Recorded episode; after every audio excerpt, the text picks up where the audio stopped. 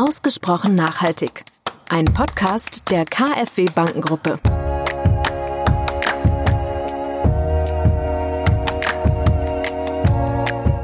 Ja, das Grundbedürfnis kommt daher, wir alle wollen verbunden sein mit der Umwelt, mit anderen Menschen. Wir sind ja als Mensch nicht Einzelwesen, nur Individuen, das sind wir natürlich auch, aber wir sind vor allen Dingen auch in der Gruppe, in unserem äh, Umfeld, in der Familie, im Freundeskreis und nicht zuletzt natürlich bei der Arbeit äh, soziale Wesen. Und wir müssen, wenn wir von A nach B kommen wollen, brauchen wir eine Möglichkeit, mobil zu sein.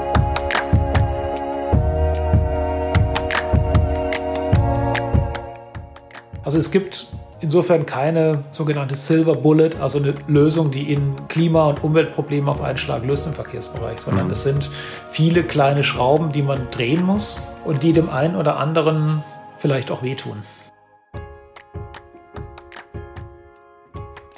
Herzlich willkommen zu einer neuen Folge von Ausgesprochen Nachhaltig, dem Kaffee-Podcast rund um Nachhaltigkeitsthemen. Heute geht es um ein im wahrsten Sinne des Wortes bewegendes Thema, nämlich äh, nachhaltige Mobilität. Ja, individuelle Mobilität, beispielsweise mit dem Auto, ist in Deutschland wie vermutlich in keinem anderen Land ein Ausdruck von Freiheit und ich würde auch sagen ein Grundbedürfnis der Menschen. Freie Fahrt für freie Bürger lautete vor 40 Jahren mal ein Kampagnenmotto des ADAC gegen ein Tempolimit. Hat diese Sichtweise heute noch Bestand? Und wie ist der Stellenwert des eigenen Autos in der jüngeren Generation? Welche Antriebstechniken werden Mobilität und Lebensbedingungen im urbanen Raum bestimmen? Und was heißt Nachhaltigkeit für einen Automobilhersteller?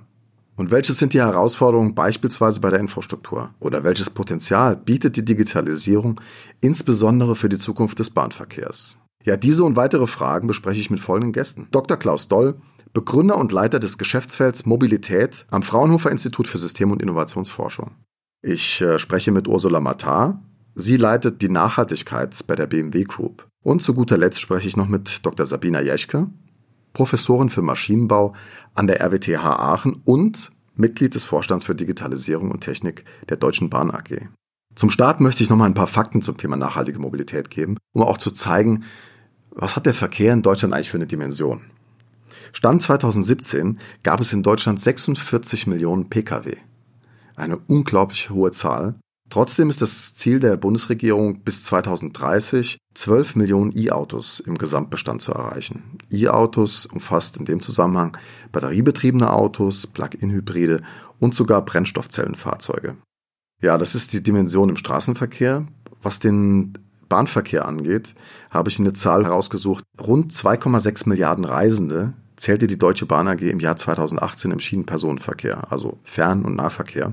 Die Auslastung der Züge im Fernverkehr betrug 2018 rund 56 Prozent. Also da sieht man, da ist noch ein bisschen Luft nach oben. Und 94 Millionen Fahrgäste nutzten in 2018 ein ICE. Um dem Ganzen noch einen draufzusetzen, kann man sagen, das Schienennetz in Deutschland ist das größte Europas.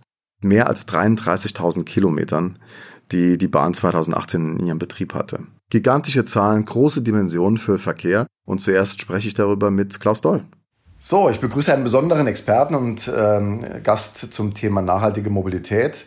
Ähm, ich habe eingeladen Klaus Doll, Leiter des Geschäftsfelds Mobilität beim Fraunhofer Institut für System- und Innovationsforschung. Herzlich willkommen. Ja, guten Tag. Gar nicht so einfach, diesen Titel runterzurattern. Das ist eine, eine große Geschichte. Ja, ich habe mir mal ein bisschen Ihre Vita angesehen. Sie haben das ganze Zentrum auch irgendwie mitbegründet, habe ich gelesen, und leiten das seit einiger Zeit. Sind also ein, mitten im Thema drin, was, was Mobilität äh, in Deutschland angeht. Genau. Wir versuchen am Fraunhofer Easy das Thema Mobilität wie auch andere Technologiefelder, die wir begleiten, ganzheitlich zu betrachten, also sowohl die technische Seite, die technischen Möglichkeiten zu beleuchten, als auch die sozialwissenschaftliche Seite zu sehen. Also welchen Effekt haben wir auf Kunden, auf Kommunen, ähm, auf das Wirtschaftssystem, auf Arbeitsplätze? Und in dem Kontext betrachten wir eben auch das Feld neuer Mobilitätssysteme. Selbstverständlich konzentrieren wir uns bei den allermeisten Bewertungen und Analysen zunächst mal auf die Klimaemissionen weil da der Verkehr einfach das größte Problem aller Wirtschaftssektoren hat. Ich sage da ja nichts Neues, man weiß das ja. Ich meine, die, die ähm, Klimaemissionen in allen Sektoren sinken einigermaßen nach Plan. Im Verkehrsbereich haben wir es mit steigenden Emissionen zu tun. was einfach auch daher rührt, dass physische Bewegen von Menschen und Gütern Energie kostet. Und da kommen sie nicht so leicht von weg. Aber sie haben natürlich auch das Phänomen, dass der Verkehrssektor ein sogenannter intermediärer Sektor ist, also ähm, andere Aktivitäten des Wirtschaftsbereichs ermöglicht durch das Transportieren von Gütern, durch Wege von Menschen und insofern natürlich Auswirkungen hat auf Aktivitäten in vielen Feldern, also im privaten Bereich, im Wirtschaftsbereich. Und insofern nicht nur ein Eigenleben führt, sondern wirklich auch ein verbindendes Element aller Wirtschaftsbereiche ist. Ja, wie Sie sagen, ohne Mobilität keine, keine Wirtschaft, kein Wohlstand. Ähm, ist auch eine soziale Frage damit verbunden. Ich würde ganz gerne den Einstieg nochmal wählen. Äh, vielen Dank für diesen Bogen, den Sie schon gespannt haben. Den Einstieg darüber wählen. Ich habe mir nochmal das, das Volumen der KfW in unseren Entwicklungs- und Schwellenländern angesehen, was wir im letzten Jahr da an Neugeschäft gemacht haben, gerade im äh, Mobilitätssektor. Und da ist mir aufgefallen, dass wir über 60 Prozent in die städtische, die urbane Mobilität investiert haben. Wenn Sie sich jetzt den deutschen äh, Raum mal anschauen, wo würden Sie denn sagen, die, die, Verkehrswende, entscheidet sie sich in der Stadt oder entscheidet sie sich auf dem Land oder im, im Fern- und, und Güterverkehrsbereich? Ähm, gute Frage. Also zunächst mal holt die Mobilitätswende im urbanen Bereich Schwung. Da sehen Sie die meisten Projekte ähm, in den großen Megacities, oder haben wir nicht, also in den Großstädten in Deutschland aber auch in den weltweiten Megacities haben sie viele konkurrierende Projekte im Bereich Carsharing, Ridesharing, Ride-Selling, verschiedenste Formen des Fahrradverleihs. Im Moment gerade sehr hypend die Elektro-Drehscooter. Und da haben sie eine Vielzahl von, von Mobilitätsalternativen zur Verfügung. Und das prägt natürlich die Mobilitätswende. Ähm, allerdings haben sie auch auf dem ländlichen Raum durchaus interessante Effekte, die man im Moment beobachtet. Das ist gerade die Frage, was ist die Zukunft des öffentlichen Verkehrs in Deutschland? Wir wissen, das Anbinden von Gemeinden im ländlichen Raum durch starre Buslinien ist unheimlich teuer und lässt sich kaum darstellen. Der Effekt ist, äh, viele Gemeinden werden abgehängt oder nur noch sehr dünn bedient.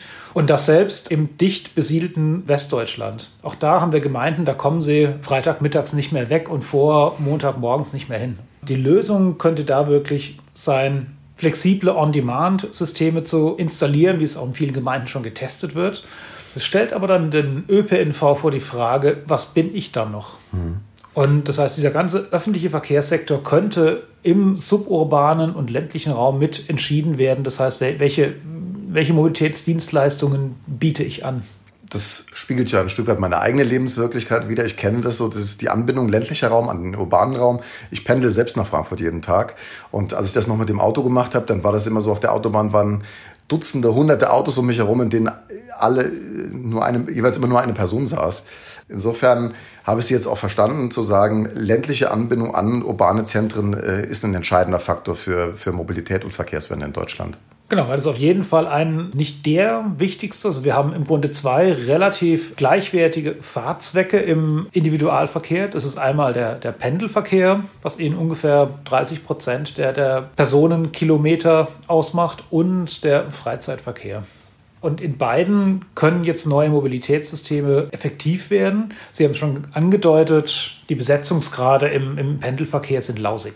Mhm. Und das ist eine Maßnahme, die uns nicht viel kostet, die auch keine neuen Technologien erfordert ist, durch das Pooling von Fahrten, also durch das Bündeln von, von Fahrten zum und vom Arbeitsplatz, ähm, einfach weniger Fahrzeugkilometer mit der gleichen Mobilität hinzukriegen. Und es gibt ja große Unternehmen, die machen das schon sehr erfolgreich. Ja, man sieht ja auch, Automobildienstleister ja. wollen ja auch, oder Automobilhersteller wollen auch in dieses Segment vorstoßen. Ähm, VW hat man in Hamburg gesehen mit diesen selbstfahrenden Bussen.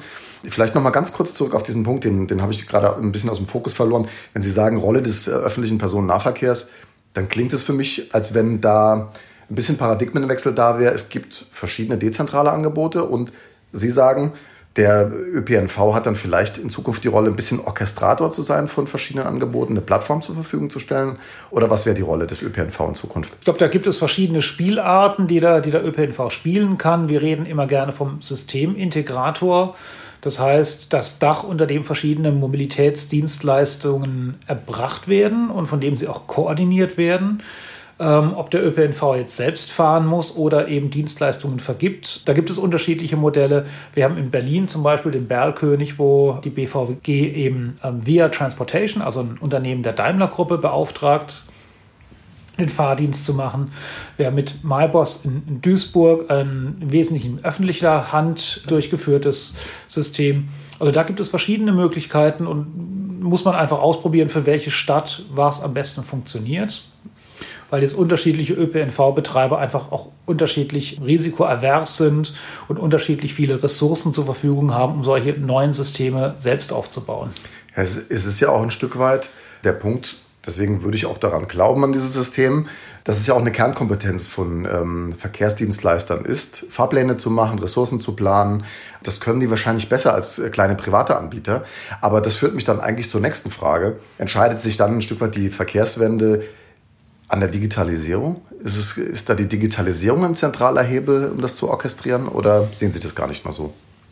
Ich glaube, die zum Teil. Also die Instrumente, Verkehr, Mobilität zu digitalisieren, die haben wir in ausreichender Güte schon an der Hand. Wir wissen natürlich nicht, was an neuen ähm, IT-Technologien in den nächsten Jahren noch aufpoppt. Manchmal ist man da überrascht. Meine Skepsis oder meine Vorsicht, warum ich gesagt habe, zum Teil kommt aus dem Bereich des Datenschutzes, was gerade in Deutschland ja ein sehr großes Problem ist. Und am Ende stellt sich die Frage, wie manage ich Kundendaten über verschiedene Anbieter hin, hinweg? Wem gehört der Kunde? Wer darf was sehen an Informationen? Mhm. Da könnte man sich dann Anwendungen im Bereich des Blockchain oder des Industrial Data Space vorstellen, wo man eben Verfahren hat, wo man sagt, man gibt nur die Informationen weiter, die dort an, am Ziel unbedingt gebraucht werden. Also insofern gibt es da schon noch Entwicklungsbedarf. Ich glaube, die Mobilitätswende entscheidet sich am Ende an zwei Dingen neben der Digitalisierung. Das eine ist die Frage, finden wir das richtige Maß an Regulierung der Systeme? Wir sehen ja in den USA gerade auch die Schattenseiten eines unregulierten, ähm, freien Mobilitätsmarktes. Schattenseiten in Bezug auf Stau und Umweltprobleme in der Stadt. Mhm wie auch Schattenseiten im Bereich prekäre Arbeitssituationen, mhm. Arbeitsverhältnisse, die wir hier in Deutschland nicht haben wollen und Gott sei Dank auch Regulierungen nicht in dem Maße haben können. Regulieren Sie den Markt aber zu sehr, dann nehmen Sie im Grunde auch die ökonomischen Anreize für die Anbieter. Mhm. sich zu beteiligen. Also da ähm, gehen wir einen Spagat. Ich glaube, der deutsche Weg ist gar nicht so schlecht, zu sagen, wir probieren Testfelder, wir lassen Dinge ausprobieren. Gerade in der über die Experimentierklausel im Personenbeförderungsgesetz geht da ja relativ viel. Da haben die Kommunen auch sehr viel Macht, Dinge zu erlauben oder zu verbieten. Der zweite große Hebel jenseits der Digitalisierung ist die Energiewende. Die Verkehrswende nützt ihnen nichts, wenn sie die Energiewende nicht vorantreiben. Mhm. Weil ein großer Hebel, wir haben jetzt über Angebote gesprochen, ist natürlich auch die Technologie. Wie treibe ich Fahrzeuge an? Weil mhm. am Ende müssen sie das tun, wenn sie Leute und Güter bewegen. Am effizientesten ist es, ich elektrifiziere so viel wie möglich. Aber dann müssen sie es schaffen, natürlich den Strom grün zu kriegen und die Produktion von Batterien oder sonstigen Energiespeichern so sauber wie möglich hinzubekommen. Mhm. Weil was wir nicht haben wollen, ist, unsere Umweltprobleme zu exportieren in Länder, die sich nicht wehren können. Ähm, ich finde es interessant, dass Sie sagen, dass, dass das die beiden Stellhebel sind. Wenn Sie jetzt in einem Szenario denken sollten, so aller Vision. Es ist ja gerade en vogue zu sagen, bis 2050 sollen alle irgendwie klimaneutral sein. Wo steht denn der Verkehr ähm, aus Ihrer Sicht im Jahr 2030? Was werden Ihre Visionen davon? Wie weit sind wir denn da schon gekommen? Hm. Wenig weit, würde ich mal sagen. Weil? Ähm, wir haben natürlich Effizienzgewinne in einzelnen Bereichen, also sogar im Luftverkehr. Ne? Über die Verkehrsträger, Verkehrsträger haben wir ja noch gar nicht gesprochen, aber mhm. über die großen, schweren Weiten. Ähm, also auch da haben wir Effizienzgewinne, aber die werden halt überkompensiert durch ein Mengenwachstum, mhm. durch ein Nachfragewachstum. Gerade durch ähm, sagen wir, die Globalisierung im Warenverkehr haben sie so ein deutliches Wachstum an der Stelle. Das kriegen sie durch Effizienzgewinne nicht so einfach eingefangen. Dann der ganze Fernreiseverkehr. Man sagt, Elektrifizierung im, im, im, im Verkehr ist gut. Ähm, da bräuchten Sie aber, wenn, wenn Sie lange Reichweiten bei, gerade bei Pkw oder bei Bussen brauchen, enorm große Batterien. Das ist mhm. ökologisch schwierig und ökonomisch ähm, wenig sinnvoll. Mhm. Das heißt, da müssten wir dann über ein neues System, was ja auch jetzt viel diskutiert wird, viele Schnellladepunkte diskutieren mit Fahrzeugen mit mittelgroßen Batterien, die sie dann auch im Minutenbereich wieder aufladen können. Könnte man alles machen, nur ist halt ohne Investitionsgeld nicht zu haben. Mhm. Güterverkehr ist insofern ein Problem, da er ein stabiles Wachstum hat. Man probiert ja schon einiges. Ne? Sie haben drei Teststrecken in Deutschland mit ähm, Oberleitungen, zwei an Autobahn, eine an der Bundesstraße. Mhm. Und man mal schauen muss, wie gut die laufen. Also effizient ist es, den Strom direkt in die Fahrzeuge zu bekommen. Nur holen sie sich die ganzen Probleme, die die Bahn mit ihren Oberleitungen hat, natürlich auf die Straße. Mhm. Und sie müssen eine neue Infrastruktur aufbauen. Also es gibt insofern keine sogenannte Silver Bullet, also eine Lösung, die in, ähm, sagen wir, das ist Klima- und Umweltprobleme auf einen Schlag löst im Verkehrsbereich, sondern mhm. es sind viele kleine Schrauben, die man drehen muss und die dem einen oder anderen vielleicht auch wehtun. Und wenn wir jetzt den Finger noch mehr in die Wunde legen und dann fragen, Sie haben es gerade angesprochen, so Güterverkehr und ähm, ähm, Stromtrassen auf Autobahnen, wäre sozusagen der Punkt auch, dass der Verbrenner dann vielleicht doch auch noch eine Zeit lang Konjunktur hat und wir in der Kurzstrecke die Elektromobilität forcieren werden, aber trotzdem dann ja, Flugzeuge und, und LKWs trotzdem weiter noch mit ähm, regulärem Treibstoff äh, betrieben werden. Ähm genau, so so in etwa sehen wir die Szenarien, wobei der Punkt äh, regulärer Treibstoff vielleicht noch ein bisschen differenziert werden könnte. Mhm. Also Sie haben Bereiche, da brauchen Sie Verbrennungskraftstoffe. Mhm.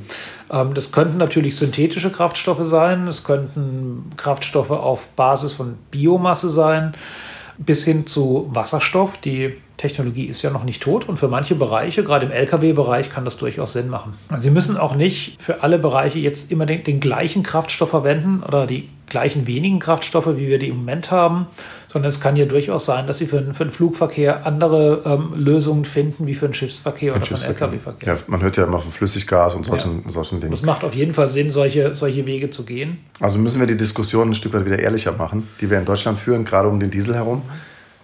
Also ich glaube, was, was wirklich wichtig wäre, dass die Politik den Menschen und den Unternehmen schon deutlich sagt, dass die Energie- und Verkehrswende Geld kostet, wenn wir die Klimaziele ernst nehmen. Mhm.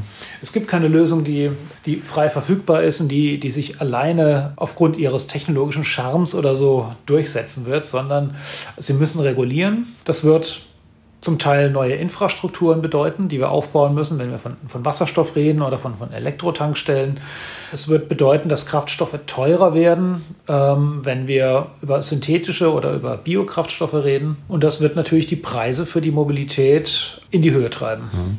Und da sind wir natürlich bei der sozialen Frage von Nachhaltigkeit, wie man es ja in Frankreich auch ähm, erleben kann gerade ähm, dass eine Verteuerung von Energie sich natürlich mhm. unmittelbar in sozial schwächeren äh, Milieus auswirkt und dann die Bereitschaft, diesen Weg mitzugehen, natürlich nicht, nicht so da ist. Das heißt, ähm, es, da wird noch eine große Aufgabe zu lösen sein, äh, wie man soziale Teilhabe und wirtschaftliche Teilhabe ermöglichen kann bei steigenden Energiepreisen. Genau. Ich meine, wir sind ja sehr geübt im Finden von Ausgleichsmechanismen über Einkommenssteuern, oder sonstige äh, Mechanismen. Also das werden wir, glaube ich, wenn der politische Wille dafür da ist, schon schaffen. Es müsste vielleicht ein bisschen besser laufen wie ähm, bei der Energiewende, wo die Kritik ja auch sehr groß ist ne, mit der Befreiung der energieintensiven Betrieben. Mhm. Und den Belastungen der, der Privathaushalte, wo gerade die unteren Einkommen ähm, ein größeres Päckchen zu tragen haben ähm, wie die oberen Einkommen. Mhm. Das müsste man auf jeden Fall ausgleichen und auch kommunizieren, was man tut, warum. Weil ich glaube, ähm, man kann so die hm, Reaktionen auf die Einführung der Lkw-Maut ein bisschen als Vergleichsmaßstab hernehmen. Ja, vielen Dank für Ihre Einschätzung, Herr Doll. Zum Abschluss eine Frage, ähm, die Sie noch kurz beantworten sollten die Verkehrswende in Deutschland gelingt auf absehbare Zeit, ja oder nein? Ich bin optimistisch und ich sehe gerade eine sehr dynamische Entwicklung und ich glaube, wir kriegen das hin. Sehr schön, das ist ein gutes Schlusswort. Vielen Dank, dass Sie da waren und äh, uns Rede und Antwort gestanden haben. Sehr gerne. Nach dem einführenden Gespräch mit Herrn Doll spreche ich nun mit Ursula Matar, Leiterin Nachhaltigkeit der BMW Group. Frau Matar, schön, dass Sie uns Rede und Antwort stehen, dass wir Sie heute interviewen dürfen. Herzlich willkommen in unserem Podcast. Ja, vielen Dank. Äh, das mache ich sehr gerne. Ähm, wenn man überzeugt ist von seinem Thema, in dem man sich engagiert, dann äh, spricht man natürlich auch gerne drüber und ich bin sehr gespannt auf unser Gespräch. Ja, also ich bin deswegen ganz besonders froh, dass wir Sie gewinnen konnten. Das Thema Mobilität ist in der Gleichsetzung vieler Menschen mit Automobil äh, gleichgesetzt. Äh, das Automobil ist, ähm, wie Sie es im Vorgespräch gesagt hatten, irgendwie ein Ausdruck auch individueller Freiheit. Und individuelle Freiheit, sagten Sie, und individuelle Mobilität ist ein Grundbedürfnis. Erklären Sie uns das doch nochmal ein bisschen, was Sie damit meinen. Ja, das Grundbedürfnis kommt daher, wir alle wollen verbunden sein mit der Umwelt, mit anderen Menschen. Wir sind ja als Mensch nicht Einzelwesen, nur Individuen, das sind wir natürlich auch, aber wir sind vor allen Dingen auch in der Gruppe, in unserem äh, Umfeld, in der Familie, im Freundeskreis und nicht zuletzt natürlich bei der Arbeit äh, soziale Wesen. Und wir müssen, wenn wir von A nach B kommen wollen, brauchen wir eine Möglichkeit, mobil zu sein. Wir können natürlich ganz einfach zu Fuß gehen, was unsere Vor Vorfahren gemacht haben. Äh, wir machen es uns heute etwas einfacher, haben verschiedene Möglichkeiten, den öffentlichen Personennahverkehr als ein Beispiel oder die Bahn, wo sie auch das andere, ein, auch ein Interview haben oder auch äh, individuell. Ähm, und da bietet BMW eben ähm, nicht nur Automobil, sondern auch Zweirad Zweirad, bei uns immer mit Motor selbst entwickelt. Wir bieten auch noch Fahrräder an, die entwickeln wir aber inzwischen nicht mehr selber. Sie haben schon einen großen Strauß an Themen aufgemacht, äh, über die wir gleich sprechen können. Mir ist es aber nochmal wichtig, dass die äh, Hörerinnen und Hörer Sie ein bisschen kennenlernen können. Ich habe mich ein bisschen natürlich auch mit Ihrem Lebenslauf auseinandergesetzt. Sehr spannend, wie ich finde. Auch äh, ein bisschen exotisch in der Form, dass man denken würde, eine Nachhaltigkeitsleiterin bei einem Automobilhersteller kommt klassischerweise aus dem Automobilbereich. Das ist bei Ihnen aber gar nicht so, sondern erzählen Sie doch mal, wie Ihr Werdegang war. Ja, mein Werdegang ist sicherlich etwas bunt ähm, oder nicht so geradlinig, wie man das vielleicht zunächst sehen würde. Ich finde ihn aber im Endeffekt für diese Position genau richtig. Und ähm, ich sage dazu gerne, ich bin zweimal in meinem Leben abgebogen. Woher kommt das? Ich habe als Ausbildung Betriebswirtschaft gelernt und bin Pharmazeutin. Und bin dann ganz klassisch in die Pharmaindustrie gegangen und habe dort lange Zeit im Pharma-Marketing und Vertrieb gearbeitet. Habe dann mein ähm, Zusatzinteresse, was ich immer an Politik hatte und insbesondere an Umweltpolitik hatte, genutzt und bin erstmalig abgebogen. Das war damals im Bayer-Konzern äh, und habe dort die Nachhaltigkeitsabteilung aufgebaut. Und das zehn Jahre gemacht. Und dann kam das zweite Abbiegen mit dem Thema, habe ich dann die Branche gewechselt und damit bin ich im Endeffekt jetzt hier bei BMW und bin hier auch schon im achten Jahr in der Funktion. Das heißt, ähm, ja, es scheint zu funktionieren für den Arbeitgeber wie für mich. Und ich habe nach wie vor sehr viel Freude dran und äh, habe noch sehr viele Ideen, was ich noch weiter gestalten will hier. Jetzt arbeite ich in einer Bank. Äh, wir produzieren ja nichts. Wir, wir stellen nur Finanzierung äh, zur Verfügung, Anführungszeichen.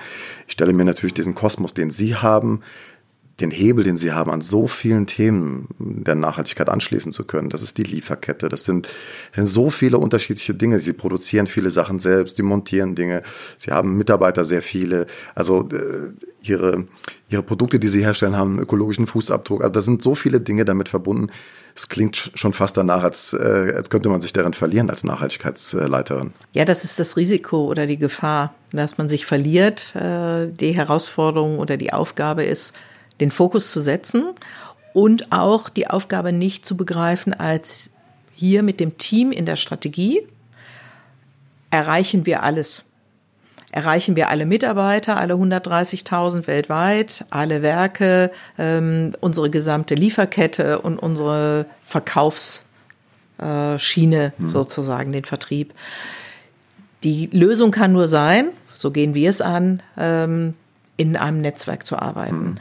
Das heißt, wir arbeiten sehr eng mit Kollegen aus der Entwicklung, aus dem Einkauf, äh, aus der Produktion. Das ist sicherlich das Klassische. Die Umweltschützer in der Produktion haben eine direkte fachliche Berichtslinie auch zu mir.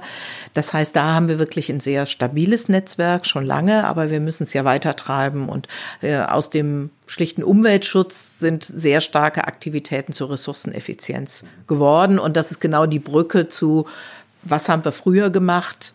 Die Ressourceneffizienz betreiben wir seit 2006 mit ganz klaren Zielen. Und das geht jetzt auch in Richtung, wie stellen wir uns denn zum Thema Klimawandel auf und äh, wie dekarbonisieren wir denn äh, unser ja, gesamtes Geschäftsmodell. Ich würde jetzt gerne den Schwenk machen, ein bisschen in das Thema dann nachhaltige Mobilität. Was heißt das so insgesamt? BMW hat ja da auch schon eine lange Tradition. Ähm, Sie waren, glaube ich, eines der erste Automobilhersteller, der einen Nachhaltigkeitsbeauftragten oder einen Nachhaltigkeitsleiter hatte.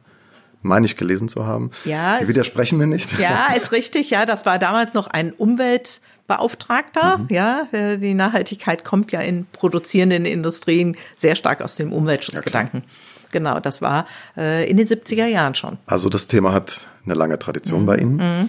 Ähm, wir als KfW finanzieren weltweit sehr viele Projekte. Im Moment in der Entwicklungszusammenarbeit, ich glaube im letzten Jahr 50 Prozent äh, der Finanzierung ging in, in Mobilitätsprojekte im urbanen Raum. Ähm, wenn wir uns jetzt mal so auf diesen urbanen Raum konzentrieren. Ich fahre jeden Morgen nach Frankfurt zur Arbeit. Ich sehe also sehr viele Autos, die dann auch in die Stadt fahren. Wo sehen Sie denn so diese zentralen Stellhebel beim Thema Mobilität, gerade im urbanen Raum für einen, für einen Automobilhersteller? Was muss man denn da tun? Um äh, die Verkehrswende voranzubringen und zu gestalten. Ich glaube, wir brauchen eine neue Form der Partnerschaft, der Kooperation zwischen den verschiedenen Playern, die gerade im urbanen Raum zusammenkommen. Äh, was meine ich damit? Ich meine damit, dass die Stadtplanung äh, zusammengehen muss mit den verschiedenen Mobilitätsanbietern.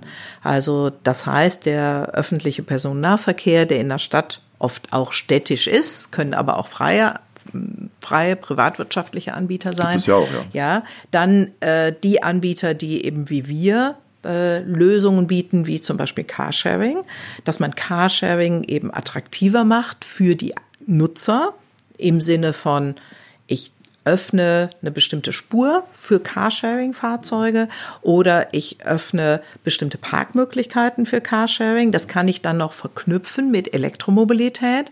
Da, das bietet mir auch die Möglichkeit, Elektromobilität sehr gezielt in eine Stadt zu bringen. Und von der Seite der Stadt muss dann quasi die Infrastruktur zum Laden geschaffen werden und die Möglichkeiten eben beim klassischen Carsharing, Free Floating, wie wir das nennen, also Standort unabhängig, braucht es natürlich eine Regelung, wie werden die Fahrzeuge geparkt und das wird in der Regel vom Carsharing-Anbieter eben pauschal bezahlt, so dass der einzelne Nutzer da kein Problem mehr hat. Aber Sie sehen schon, ja, es ist sehr viel Intermodalität, so dass im Endeffekt, wenn Sie in der Zukunft in die Stadt pendeln, Sie vielleicht eine gewisse Strecke noch individuell mit Ihrem Auto fahren und dann ein Angebot haben, wie sie umsteigen können, entweder auf einen öffentlichen äh, Verkehr oder auf ein Carsharing-Angebot, wo sie eben dann für die Stadt und die Anwohner in der Stadt auch weniger an Emissionen verursachen, wo der Verkehrsfluss ein anderer ist. Da sind, kommen wieder die Stadtplaner ins Spiel.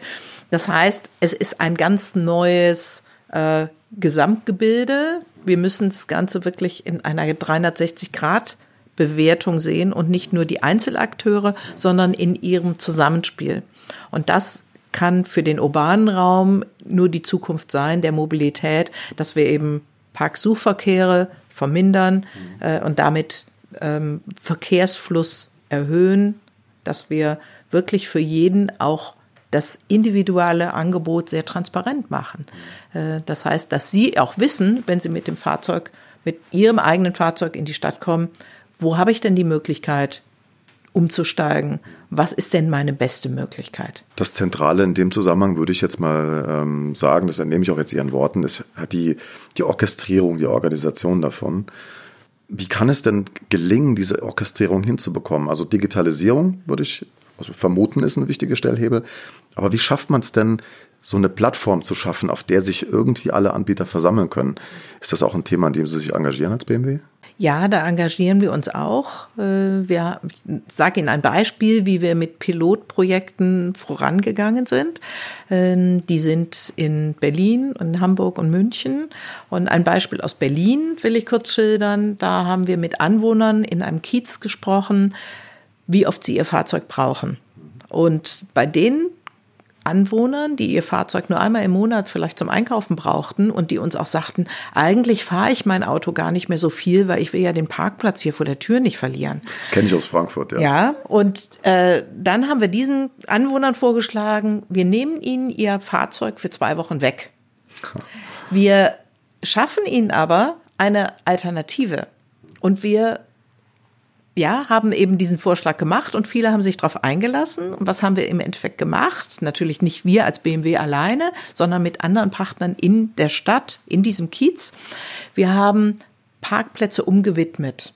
Wir haben fünf Parkplätze als Beispiel genommen, drei davon in öffentlichen Raum umgewandelt. Das heißt als Treffpunkt für den Kiez, für die Anwohner. Hm. Und zwei haben wir umgewandelt in Carsharing-Parkplätze. Und nach zwei Wochen haben wir die Anwohner natürlich wieder gefragt, sowohl die, die ihr Auto weggeparkt hatten, wie wir das nannten, und aber auch die anderen. Und insgesamt waren die Anwohner so begeistert, dass im Endeffekt sie gesagt haben, wir wollen aus dem Piloten den festen Zustand machen. Die Politik ist eingestiegen, hat das Ganze in die Gremien gebracht dort. Und äh, das heißt, dieses, dieser Pilot war sehr erfolgreich. Und wir haben das dann wiederholt in anderen Kiezen. Das heißt, das ist so eine Möglichkeit, etwas zu verändern. Äh, den Parkraum nicht mehr oder die Stadt nicht mehr als Parkraum nur zu sehen, sondern die Stadt wirklich als Lebensraum. Und es geht ja um Lebensqualität für Absolut. die Anwohner mhm. und im Endeffekt damit auch für die Firmen, die in der Stadt ansässig sind, weil die sind umso lieber dort, wenn ihre Mitarbeiter gerne dort arbeiten, dort leben und die Mobilität eben auch eine ist, die nicht ständig mit, mit Ärger und mit, wie wir das neudeutsch sagen, Painpoints verbunden ist. Würden Sie sagen, dass dafür die, die Rahmenbedingungen, also für das Thema Elektromobilität im urbanen Raum schon so weit geschaffen sind, dass man, dass man ja mit stärkeren ähm, Zulassungszahlen, mit, mit mehr Menschen, die sich ein Elektrofahrzeug kaufen, dass man damit jetzt schon gut zu Rande käme, dass das schon funktionieren würde? Oder würden Sie sagen, da müssen wir noch ein bisschen in, die, in der Infrastruktur investieren im, im urbanen Raum? Da sind die Strukturen vielleicht noch nicht ganz so gut geschaffen. Wir müssen sicherlich als Gesamtgesellschaft äh, mehr investieren. Äh, wir sind inzwischen auf einem guten Weg, wenn ich jetzt mal Deutschland sehe. Äh, es hat sich viel getan. Wir haben, wir bezeichnen das oft als das Henne-Ei-Problem. Wenn die Infrastruktur nicht da ist, kauft sich niemand ein Elektrofahrzeug. Wenn es keine Elektrofahrzeuge auf der Straße gibt, gibt es keine privaten Investments in Ladeinfrastruktur. Wir versuchen das dadurch zu verändern, dass wir zum Beispiel in Hamburg mit der Stadt eine Vereinbarung haben, je mehr Ladeinfrastruktur in Hamburg im öffentlichen Raum vorhanden ist, desto mehr phasen wir elektrische Fahrzeuge in unser Carsharing in Hamburg ein. Mhm. Das heißt i3 ganz konkret. Mhm. Und das funktioniert sehr gut, weil die Ladeinfrastruktur natürlich im Endeffekt nicht nur für das Carsharing-Fahrzeug ist, sondern für jeden frei ist. Und insofern wirklich die Situation in der Stadt Hamburg sich stark verändert. Mhm. Wir brauchen insgesamt aber noch wesentlich mehr Ladeinfrastruktur in der Stadt und wir mhm. brauchen mehr Transparenz, was die Kosten angeht. Im Moment ist es für Nutzer noch in vielen Fällen sehr intransparent oder sie haben das Ergebnis ihres Ladevorgangs erst am, im Nachhinein auf ihrer Rechnung sozusagen mhm. und sehen es erst dann und nicht bevor sie laden. Und im Moment sind sicherlich diejenigen, die entweder bei der Arbeit oder zu Hause laden können, für die ist Elektromobilität schon sehr im, im urbanen Raum auf jeden Fall sehr gut machbar. Die Ladezeiten verringern sich, die Batterien erhöhen sich von ihrem Energieinhalt her. Also insofern hat man mehr Reichweite und Sie sagen es, ja, in der Stadt legen wir in der Regel so wenig Kilometer zurück, dass das mit einem Elektrofahrzeug sehr gut funktioniert. Und wir sagen dann ja, und für, gerade für diese Übergangszeit, wenn eben alles noch nicht so perfekt ist, ist der sogenannte Plug-in-Hybrid. Das heißt, ein Fahrzeug so mit zwei Motoren, sowohl mit dem Verbrenner wie auch mit dem Elektromotor, das Ideale. Dann kann ich die kurzen Strecken in der Stadt rein elektrisch fahren und habe gleichzeitig die Möglichkeit, wenn ich mal über Land fahren will, mit dem Verbrenner oder mit dem Verbrenner in Kombination mit dem Elektromotor eben auch längere Reichweite, längere Strecken zurücklegen zu können. Es ist für, so erlebe ich selbst auch als Verbraucher, im Moment so eine sehr unsichere Zeit. Also durch Themen, wie Sie sie auch gerade angesprochen haben, so ein bisschen Intransparenz in der Ladeinfrastruktur. Was kostet das mich? Wo sind die Ladesäulen zu finden? Es ist noch nicht so, so sichtbar im Raum. Ich bin selbst schon ein Elektrofahrzeug gefahren, also ein i3 bin ich schon gefahren und das hat mir extrem viel Spaß gemacht. Und da war für mich auch so dieser Effekt zu sagen, muss man vielleicht nicht in der Vermarktung dann noch ein bisschen mehr tun? Natürlich auch, was die Unsicherheit angeht, ist natürlich auch da. Was, was kostet mich das? Kriege ich das aufgeladen? Wie, wie macht man diese Vermarktung und die Informationsarbeit am besten? Ja, Sie sprechen es an. Wer einmal so ein Fahrzeug gefahren ist, äh, und schön, dass bei Ihnen der i3 war. Ähm, das freut mich natürlich. Ähm, ich mache der, keine äh, Produktwerbung, nur, nur damit das nicht in falschen Hals Ja, der i3 war ja mit, mit in 2013 auch wirklich der, genau. der, einer der wirklich ersten, einer der Pioniere. Und der, ähm, ja, wenn, wenn man einmal so ein Fahrzeug gefahren ist, dann erlebt man es natürlich ganz anders.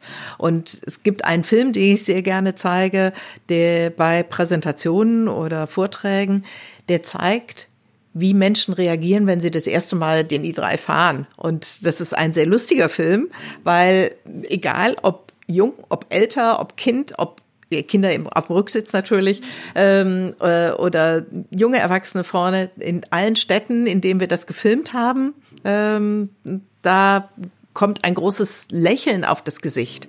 Und ein Weg ist natürlich, dass wir sagen Carsharing. Die Menschen, die beim Carsharing bei uns registriert sind, die können sich ja auch mal bewusst einen i3 nehmen.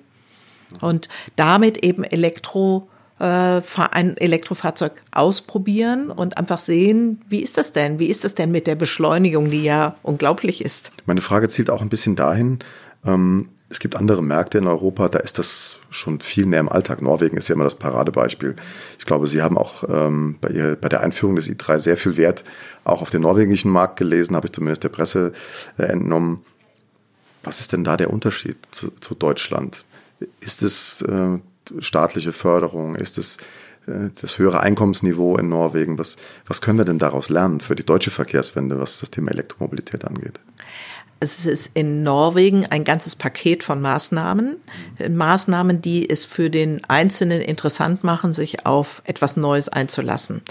Die Maßnahmen sind rein ökonomische, sprich, dass es wirklich eine, einen ökonomischen Vorteil gibt, wenn ich ein Fahrzeug kaufe. Dann gibt es aber weitere Incentivierungen, die betreffen das ja, welche Fahrspuren darf ich nutzen? Das heißt, ich habe einen Zeitvorteil, wenn ich elektrisch fahre. Ich habe andere Möglichkeiten zu parken. Auch da wieder kombiniert die Möglichkeit und das Ökonomische, das heißt, es ist preiswerter. Ich habe das jetzt zum Beispiel in München hat das jetzt eingeführt. Ich darf mit meinem äh, Fahrzeug mit E-Kennzeichen zwei Stunden in der Innenstadt parken. Einfach mit Parkscheibe, aber ohne, dass ich zahle. Norwegen hat das aber viel weiter getrieben und hat eben wirklich ein Gesamtkonzept gemacht und hat mit diesem Gesamtkonzept aus finanziellen und nicht finanziellen Anreizen wirklich den äh, Nutzern sehr deutlich gezeigt, hier, wir wollen in diese Richtung. Und der Markt hat sich wirklich gedreht. Mehr als 50 Prozent der äh, Fahrzeugkäufe sind für elektrische Fahrzeuge inzwischen in Norwegen. Das heißt, man kann sagen, Norwegen ist irgendwo in dem Bereich, den Tipping Point zu überschreiten. Also auch wenn jetzt die Incentivierung nicht mehr so stark wäre, würde es weitergehen. Nimmt man ja irgendwann auch wieder raus, also aus einem Markt, der sich entwickelt. Genau. Und Holland hat auch sehr viel gemacht, hat das aber ein Stück wieder zurückgenommen. Und da hat man gesehen, ja, dann sind durch diese geringeren Anreize auch die Käufe wieder etwas zurückgegangen. Das heißt, wenn man das zum richtigen Zeitpunkt macht, ist es gut. Wenn man es vielleicht zu früh macht, äh, verändert man den Markt wieder in Richtung alte Gewohnheit. Ähm, und genau diesen Punkt zu erwischen, ist natürlich für die Länder, da äh, sind wir ganz klar, auch nicht so einfach. Aber wenn man sich Norwegen anschaut, ist das Beispiel Norwegen wirklich etwas, was für andere Länder, und das sagt äh, zum Beispiel eine unabhängige Organisation wie das ICCT ähm, aus Kalifornien auch sehr, sehr klar, äh, die haben sich mal Total Cost of Ownership angeschaut. Also was sind meine Gesamtkosten für ein Fahrzeug? Und die sind in fünf europäischen Ländern, die sie betrachtet haben, für die Elektrofahrzeuge die niedrigsten. Die haben angeschaut, nicht nur Norwegen und Holland, sondern auch Deutschland und Frankreich und UK. Und selbst in Deutschland waren die Gesamtkosten über vier Jahre niedriger. Ein Thema, was die Menschen auch bewegt. Äh, was ist mit Mobilität? Was sind da für Kosten verbunden?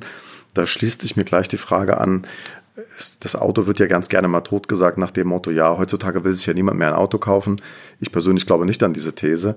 Ähm, wie stehen Sie denn dazu, wenn Sie das sehen? Also Carsharing ist natürlich eine Lösung, gerade im urbanen Raum, für Menschen, die sagen, ja, ich möchte ganz bewusst nur Mobilität kaufen und kein Fahrzeug.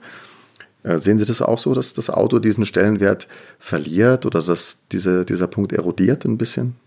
Also es gibt gerade in Deutschland sicherlich eine Entwicklung, wo wir sehen, ja, es wird der Führerschein nicht mehr so direkt mit 18 gemacht.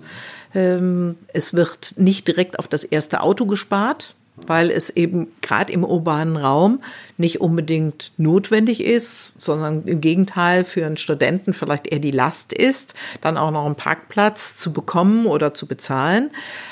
Das sieht aber anders aus in anderen Bevölkerungsgruppen in anderen äh, Jahrgängen sozusagen. Das heißt, wenn dann die Familie gegründet wird und ein Stück mehr an den Stadtrand gezogen wird, wo der öffentliche Personennahverkehr nicht mehr so ideal ist oder das Carsharing nicht mehr so äh, stark ausgebaut ist, dann mag das anders sein. Und wir müssen natürlich auch schauen, wie sieht es denn in anderen Ländern aus. Und da gibt es auch ganz andere Strukturen, wenn wir es aus der deutschen Brille sehen und aus den urbanen Räumen in Europa, dann ist es sicherlich ein Trend, aber das Auto an sich und die Freude am Fahren wird auch in der Zukunft noch eine große Rolle spielen. Und das muss natürlich dann technologisch so gestaltet werden, dass es insgesamt für die Gesellschaft sehr gut tragfähig ist. Und da müssen wir eben auf Emissionen schauen, nicht nur lokal, sondern über den gesamten Lebenszyklus. Das sind all die Fragen, mit denen wir uns beschäftigen, die für uns dann wichtig sind. Jetzt hatten Sie gesagt, das Thema Technologie. Im urbanen Raum, würde ich sagen, haben einen Haken dran gemacht, dass Elektromobilität ein, ein großes Thema ist und ein, ein, ein wesentlicher Stellhebel dafür. Also würden Sie auch sagen, der Verbrenner erlebt vielleicht doch nochmal ein bisschen mehr Comeback, ist schon viel zu früh tot gesagt. Jetzt nicht so in der Breite und alle müssen jetzt damit fahren, aber es gibt einfach Einsatz, Einsatzzwecke, in dem er noch seine ja, seine Berechtigung haben wird. Ja, das sehe ich auf jeden Fall so. Äh, zumindest auf mittlere Sicht wird es so sein.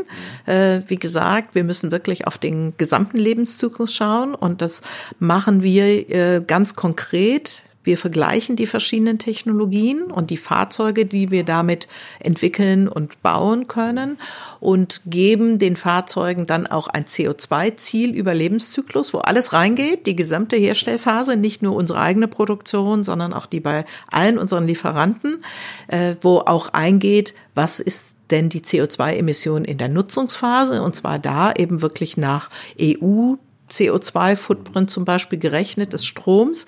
Aber da geht auch ein, oder das machen wir genauso, auch für Wasserstofffahrzeuge. Okay. Äh, da haben wir auch eine kleine Versuchsflotte und wir sehen Wasserstoff eben eher für sehr lange Strecken und große Lasten, was beim Pkw die große Last nicht unbedingt der Fall ist. Aber wir äh, investieren auch hier und Wasserstoff ist für uns eine Technologie, wo wir sagen, oder unsere Entwickler sagen mir auch, wir brauchen noch einige Jahre, bis wir so weit sind beim Wasserstoff, dass es wirklich auch ökonomisch sinnvoll skalierbar, ist. skalierbar ist. Und gleichzeitig müssen wir beim Wasserstoff eben auch sehen, wie wird der Wasserstoff erzeugt? Und Energiekosten, die, die, damit verbunden die sind. Die Energiekosten ja. und auch, auch der CO2-Footprint und ja. auch die Energieverluste. Ja. Wenn wir Wasserstoff erzeugen, brauchen wir im Idealfall erneuerbare Energie. Wenn wir diesen Strom umsetzen energetisch in Wasserstofferzeugung und im, dann tankt jemand den Wasserstoff in sein Fahrzeug und im Fahrzeug wird dieser Wasserstoff wieder umgesetzt in elektrische Energie. Und da, auf diesen beiden Schritten verlieren wir jeweils 50 Prozent. Und okay. dieser Verlust ist eben nicht vorhanden, wenn ich direkt die elektrische Energie nutze, um sie in meinem, wenn ich sie zum Beispiel bei mir zu Hause über ein, ein Solarpanel erzeuge, und die direkt in mein Fahrzeug speichere, dann habe ich einmal einen Zwischenspeicher mhm. für mein Haus, kann vielleicht diese elektrische Energie auch zu bestimmten Zeiten in meinem Haus noch nutzen. Also quasi mein Fahrzeug hat einen Second Use. Äh, ja, die auch. Ba die Batterie hat auch vielleicht noch einen Second Use. Und genau, die, die Batterie hat den Second Use im Fahrzeug selber, hm. aber auch später, später, wenn sie für das Fahrzeug nicht mehr äh, von der Kapazität her gut genug ist, dann kann ich sie immer noch stationär nutzen. Das machen wir zum Beispiel in unserem Werk in Leipzig, wo wir ja vier Windräder haben mhm. und die Windräder erzeugen elektrische Energie. Die speichern wir in 700 zusammengeschalteten i3-Batterien einer Batteriefarm und können sie dann nutzen, zum Beispiel wenn der Wind nachts bläst mhm. äh, oder weht, dann mhm. können wir sie am nächsten Tag für unsere Produktion nutzen. Damit verlängert sich die Lebensdauer von einer Batterie um wie viele Jahre? grob geschätzt? Also wir geben jetzt acht Jahre Garantie ähm, auf die Batterie im mhm. Fahrzeug und da können wir sicherlich die gleiche Zeit nochmal draufrechnen. Wie gesagt, wir, wir haben das auch vorher ausprobiert mit Belastungstest. Also jede Batterie wurde dann quasi einem Stresstest unterzogen, immer laden, entladen, laden, entladen. Und wir gewinnen damit natürlich auch sehr viel Erfahrung. Äh, die, wir können auch dann im Endeffekt unseren Kunden sagen, was ist die schonendste Art, mit einer Batterie umzugehen? Wie hält die Batterie am längsten? Und die Kühlung der Batterie ist natürlich auch ein Teil, äh, die im Fahrzeug hier auch vorhanden ist. Ich bin damit aufgewachsen, dass man immer wieder in der Zeitung lesen konnte, Wasserstoff wird die Technologie der Zukunft und äh, Batterien werden in Zukunft auch anders gebaut, aber das dauert noch, das dauert noch. Aus meinem Gefühl ist es immer so, man wird äh, gefühlt immer weiter vertröstet. Ist es denn wirklich realistisch zu sagen, dass Wasserstoff mal eine Antriebstechnologie für die äh, und skalierbare Technologie wird? Also, dass sie funktioniert, hat sich, glaube ich, schon bewiesen, aber das ist mit den ja, Dingen, die Sie beschrieben haben gerade, ist es realistisch, dass das dann wirklich als, als Technologie in der Breite da sein wird. Wasserstoff wird vielleicht nicht unbedingt die Hauptrolle im was wir im Moment wissen, im individuellen Fahrzeug spielen, äh, sondern eher als Speichermedium, um dann entsprechend anderes betreiben zu können. Das heißt, in Wasser, Wasserstoff wirklich zu nutzen, um gerade die Erneuerbaren zu speichern, weil Erneuerbare sind ja volatiler ähm, und das da müssen wir eben Wege finden, wie wir Angebot und Nachfrage sozusagen zusammenbringen. Und damit brauchen wir einen Zwischenspeicher. Ähm, auch wenn Sie, wir haben ja jetzt gesehen, da gab es einen Kongress der Luftfahrtindustrie, die auch darüber gesprochen hat, was können denn Kraftstoffe in der Zukunft sein. Synthetische äh, Kraftstoffe ist ja da ein Stichwort immer. Genau, wieder. genau. Das wäre, ist, sind eben auch Möglichkeiten. Das heißt, es wird sicherlich in der Zukunft noch viel mehr Möglichkeiten geben. Das, was ich im Moment sehe, ist für den Pkw ist die Elektromobilität und genau und natürlich auch für das Zweirad ist Elektromobilität das, was jetzt schon möglich ist. Und äh, wenn Sie ansprechen, ja, es wird immer wieder gesagt, es wird verändert, aber wann kommt es denn? Also bei dem eben schon erwähnten i3 haben wir jetzt schon nach fünf Jahren nach dem Launch des Fahrzeugs die dritte Batteriegeneration. Das heißt, sie haben jetzt schon die doppelte Reichweite gegenüber dem i3 von 2013. Das heißt, wir bringen diesen Fortschritt auch in die Fahrzeuge laufend rein und warten nicht erst, äh, bis wir wirklich das nächste äh, Fahrzeugprojekt auf den Markt bringen. Sie hatten gerade schon mal angesprochen, das Thema Steuerung, auch sich anzuschauen, Lebenszyklus anzuschauen des, des Fahrzeugs. Also können Sie dazu noch mal was sagen? Lebenszyklus, also heißt ja Herstellung, heißt Nutzung und was, was tut man denn danach damit? Da gehen Sie, glaube ich, auch ganz gut voran als BMW, oder? Ja, wir beschäftigen uns damit schon seit vielen Jahren und schauen uns eben auch bei neuen Technologien oder im Technologievergleich das über den gesamten Lebenszyklus an. Weil wir sagen, es nutzt nichts, wenn wir in der Stadt lokal emissionsfrei unterwegs sind mit einem Elektrofahrzeug, aber der große CO2-Rucksack eben schon vorher im Fahrzeug landet sozusagen. Und wie machen wir das? Wir nutzen einen internationalen Standard, äh, wie man das berechnen kann. Wir haben das erstmalig bei dem i3 gemacht und haben dem i3 ein CO2-Ziel über diesen Lebenszyklus gegeben. Also wie Sie sagen, die gesamte Herstellung, unsere eigene Produktion eingeschlossen, die Nutzung und das Recycling am Schluss. Und der i3 äh, hat ein Ziel bekommen, 50 Prozent besser zu sein als ein vergleichbarer Verbrenner zu dem Zeitpunkt, als er entwickelt wurde. Das war ein 1er BMW damals. Und er hat dieses Ziel erreicht. Und wenn Sie mit diesem i3 den europäischen Strommix nehmen, dann ist er ein Drittel besser als der Verbrenner. Und das haben wir fortgeführt, quasi skaliert in-house und nutzen das sowohl für die Verbrenner, immer für die Nachfolgegeneration. Äh, wir nutzen es genauso, aber im Vergleich, der Plug-in-Hybrid muss besser sein als der Verbrenner. Also der beispielhafte Fünfer, den ich eben schon erwähnt habe, den ich im Moment fahre, der ist 15 Prozent besser als der reine Verbrenner wenn ich ihn mit dem Strommix fahre und wenn ich rein aus erneuerbaren Energien meinen Strom beziehe, 47 Prozent besser. Und da ich immer hier den Vorteil habe, im Büro oder mein Büroparkplatz, äh, der hat eine Ladesäule. Das heißt, äh, wir haben als BMW europaweit CO2-freien Strom. Das heißt, ich lade hier CO2-frei. Und der andere Punkt ist, wie verändern sich denn die einzelnen Phasen. Warum haben wir gerade bei der Elektromobilität so stark drauf geschaut? Was ist denn der CO2-Footprint über Lebenszyklus? Der Unterschied zum Verbrenner ist, dass der Verbrenner etwa 70 Prozent des CO2-Fußabdrucks in der Nutzungsphase hat. Und der, das Elektrofahrzeug im Idealfall null oder fast null Prozent in der Nutzungsphase. Aber woher, wo kommt dann der große Footprint beim Elektrofahrzeug im Vergleich zum Verbrenner? Aus etwa 20 Prozent Herstellphase werden mehr als 50 Prozent beim Elektrofahrzeug. Und das heißt, das müssen wir managen. Und da gehen wir wirklich Wege, wo wir mit unseren Lieferanten zusammenarbeiten, um eben hier CO2-ärmere Herstellprozesse wirklich zu unterstützen und mit unseren Lieferanten gemeinsam diesen Weg zu gehen. Wir haben jetzt äh, vorletzten Monat den zweiten Lieferantentag zur Nachhaltigkeit gehabt, ähm, wo wir wirklich gemeinsam mit unseren Lieferanten schauen, was sind ihre Beiträge, was sind unsere Beiträge, wie können wir zusammenarbeiten. Wie erleben Sie das auf der Lieferantenseite? Sie, Sie haben das ja schon äh, sehr bildhaft beschrieben, dass Sie da auch schon Druck ausüben und sagen, wir müssen uns da verbessern. Äh, gibt es denn auch aus Ihrer Wahrnehmung heraus da zunehmendes Engagement proaktiver Art zu sagen, ja, da kommt das Angebot von dieser Seite dann auch nochmal stärker an BMW. Hier, wir haben was Neues entwickelt, wir sind noch einen Schritt weiter gegangen beim Thema Nachhaltigkeit. Wie erleben Sie das? Ja, da gibt's genauso viel Bewegung wie gesamtgesellschaftlich, was Sie eben erwähnt haben.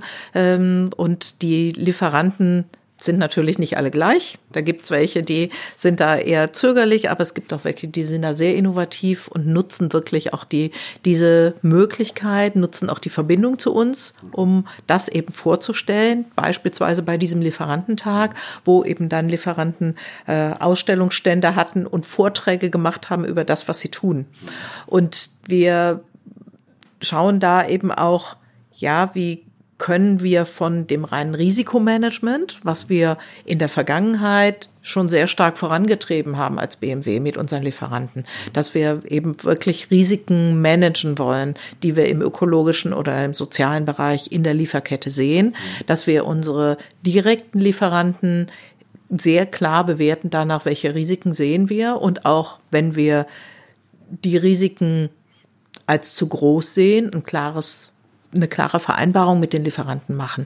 Äh, sprich, da werden Programme vereinbart, die der Lieferant abgearbeitet haben muss, bevor wir im Endeffekt seine Teile in die Produktion einbauen. Und äh, wenn er, wenn diese, dieses Programm, dieses Ma dieser Maßnahmenkatalog nicht abgearbeitet ist, dann geht's in ein Audit und wenn das auch noch nicht geholfen hat, dann darf der Lieferant uns nicht beliefern. Und das sind ganz klare Voraussetzungen. Zum Beispiel muss auch Liefer jeder Lieferant, der für unser, für den Produktbereich bei uns liefern will, eine Zertifizierung nach ISO 14001, also Umweltschutz, äh, vorweisen. Und die muss er uns zeigen und belegen. Ansonsten darf er uns nicht beliefern. Aber das ist eben nur der erste Schritt, diese Risiken zu managen. Der nächste Schritt ist für uns die Ressourceneffizienz, die wir ja bei uns für unsere Produktion sehr stark vorangetrieben haben, die eben auch in der Herstellphase zu verankern. Wir haben uns vor einigen Jahren, konkret in 2006, ein Ziel gesetzt, unsere Ressourceneffizienz um 45 Prozent zu verbessern bis 2020.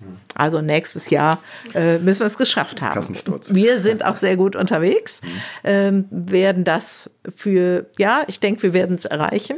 Ähm, und wir berichten da ja auch jedes Jahr in unserem Nachhaltigkeitsbericht zu. Aber man kann auch sehen, unsere eigene Produktion, das sieht man auch im Nachhaltigkeitsbericht, sind nur zwei Prozent dieses gesamten Lebenszyklus was CO2 angeht. Und das wird ähnlich bleiben bei Elektromobilität. Das heißt, unser eigener Fußabdruck ist klein. Aber wir wollen mit gutem Beispiel vorangehen. Deswegen erwähne ich das Ressourceneffizienzziel. Und wir wollen das jetzt übertragen in unsere Lieferkette. Das nächste Ziel muss sein, dass wir bestimmte kritische Lieferketten auch noch stärker durchdringen und nicht nur mit dem First, sogenannten First-Tier-Lieferanten arbeiten. Und da haben wir ein, ein Beispiel zum, äh, vielleicht noch dazu. Wir haben ja in dem äh, im I3 auch eine Naturfaser, die wir im Innenraum verbaut haben, das Kenaf. Und da haben wir gesagt, ja, das Kenaf kommt aus Bangladesch wird dort angebaut. Und da haben wir mit unserem Lieferanten Drechselmeier gemeinsam ein Projekt gemacht, wo wir die Bauern ertüchtigt haben, das KENAF quasi besser anzubauen und gleichzeitig Arbeits- und Umweltstandards besser einzuhalten. Und im Endeffekt war die Qualität des KENAF besser. Das heißt, äh, die Fasern waren länger und so weiter. Das, für die Bauern war es wirklich ein, es waren etwa 1000 Bauern, die da involviert waren, war es wirklich ein Gewinn, weil sie mehr Einkommen hatten und für uns war die Qualität nachher besser. Und das war so ein Projekt, was sehr schön zeigt, wie man gemeinschaftlich wir mit unserem Lieferanten und gleichzeitig eben denen, die dann weiter in der Kette, äh, in der Lieferkette relevant sind, wie wir da gemeinsam einen Mehrwert schaffen können. Und ähnliches haben wir jetzt mit einem anderen kritischen Thema vor, Kobalt für unsere äh, Hochvoltspeicher. Wir werden in der Zukunft ähm, Kobalt direkt kaufen und unseren Lieferanten sozusagen beistellen, so nennt sich das technisch. Wir, äh, und das wird nicht mehr aus dem Kongo sein. Wir wollten aber gleichzeitig nicht äh, die gesamte Wertschöpfungskette Kongo ausschließen. Wir sehen da Risiken in dem Kleinstbergbau. Und dort haben wir mit der GIZ und Partnern in unserer eigenen Lieferkette gemeinsam ein Projekt aufgesetzt über drei Jahre, wo wir zeigen wollen, wie kann auch im Kleinstbergbau, also das sind wirklich die Familien, die da arbeiten, nicht in den Minen im industriellen Bereich, wie kann, können auch dort Sozial- und Umweltstandards eingehalten werden. Weil wir eben da auch ein Potenzial sehen, eben Einkommensmöglichkeiten für die, die Bevölkerung dort zu schaffen und das nicht nur auf den industriellen Bereich zu beschränken. Aber das ist noch ein Weg. Insofern wieder das Stichwort Weg. Ja, wir sind auf dem Weg. Wir haben noch viel vor. Ähm, und ich denke, wir setzen die richtigen Schwerpunkte gemeinsam natürlich immer im Dialog ähm, mit unseren Stakeholdern. Das ist uns auch ein ganz wichtiges Anliegen, dass wir unsere Stakeholder-Dialoge so fortsetzen, wie wir es im Moment schon machen, in allen Regionen, sehr regelmäßig und da die kritischen Themen auch drüber identifiziert bekommen. Gesamtgesellschaftliches Engagement und auch wieder alle Dimensionen von Nachhaltigkeit äh, mhm. sind angesprochen. Mhm. Das macht es dann erfolgreich und spricht für Sie, dass Sie sich da so engagieren und Pionierarbeit machen. Das ist ja auch äh, aufwendig. Es ist auch intellektuell nicht immer ganz einfach. Man muss sich fragen, wie kann man das machen? Wo kriege ich die Daten her? Wie, wie kann ich die Dinge aussteuern? Ähm, aber ich finde auch, ähm, für den Kunden ist es auch ein, ein, wesentlicher Mehrwert. Denn wie ich das erlebe, ist ähm, die Transparenz für den Kunden insofern in der heutigen Zeit auch die Möglichkeit, sich zu entscheiden. möchte ich mich für etwas entscheiden, bei dem ich einen solchen Impact äh, habe oder nicht. Und wenn ich diese Transparenz nicht habe, kann ich diese Entscheidung nicht treffen. Ja, die Transparenz ist für den Kunden, glaube ich, nicht einfach. Nein. Es ist ein sehr, sind sehr komplexe Themen und es gibt sehr viel Informationen, die durchaus auch interessengesteuert sind. Natürlich, äh, natürlich sind wir auch, haben wir auch ein Interesse als BMW. Mhm. Wir versuchen das so neutral wie möglich zu machen mhm. in unserer Berichterstattung. Ähm, deswegen haben wir auch sehr frühzeitig schon unseren Bericht komplett prüfen lassen. Mhm. Äh, das, und wir arbeiten auch bewusst mit Partnern, wo dann, wo wir dann hoffentlich zeigen können, es ist nicht allein das Eigeninteresse von BMW, was irgendwie etwas beeinflusst, sondern wir sind da gemeinschaftlich unterwegs. Und durch dieses gemeinschaftliche Agieren hm, gleichen sich die einzelnen Interessen ein Stück weit zumindest aus. Dass wir dann trotzdem den Verbraucher, den einzelnen Konsumenten ein Stück überfordern, ist uns durchaus bewusst. Und das ist so die Herausforderung, die ich auch für Politik sehe ähm, und auch für uns. Äh, ich würde mir persönlich wünschen, dass Konsumenten tiefer einsteigen, dass sie weniger nach rein nach dem initialen Geldbeutel entscheiden, gerade die, die es ähm, sich möglich machen können. Also wir haben ja einige Entwicklungen, die wir sehen im Ernährungsbereich, im Kosmetikbereich, wo Nachhaltigkeit, Bio äh, schon eine ganz andere Rolle spielt, wo sich da sehr klar Märkte auch entwickelt haben. Und ich persönlich würde mir wünschen, dass Konsumenten ähm, und unsere Kunden da stärker Wert drauf legen und das mehr nachfragen. Mhm. Und wenn es mehr nachgefragt wird, mehr wird es auch mehr gemacht, beziehungsweise auch mehr kommuniziert. Ja, Frau Mattal, also ich finde, das war ein, ein Parforce-Ritt durch das Thema nachhaltige Mobilität. Nicht nur die Frage Technologie, Infrastruktur, was sind die richtigen Lösungen für morgen, sondern sie haben uns auch nochmal einen sehr starken Einblick darin gegeben, nachhaltige Mobilität fängt halt beim Hersteller an, fängt bei der Produktion an, bei der, geht weiter über die Nutzung. Also es ist ein sehr großer Kosmos, äh, den man berücksichtigen muss, an dem man gestalten kann. Und ja, was wir mitgenommen haben, ist, dass sie auf einem sehr guten Weg sind. Vielen Dank für das Gespräch und die Zeit von Ihnen. Ich danke Ihnen auch, Herr Baunach. Liebe Hörerinnen und Hörer, die Folge zur nachhaltigen Mobilität erscheint diesmal in zwei Teilen. Hiermit endet der erste Teil. Freuen Sie sich auf den im kommenden Monat erscheinenden zweiten Teil und das Gespräch mit Frau Professor Sabina Jeschke, Mitglied des Vorstands für Digitalisierung und Technik der Deutschen Bahn AG. Ich habe mit ihr unter anderem über das Potenzial, das die Digitalisierung für die Zukunft des Bahnverkehrs spielt, gesprochen. Ich freue mich auf Sie, wenn es wieder heißt, herzlich willkommen zu Ausgesprochen Nachhaltig.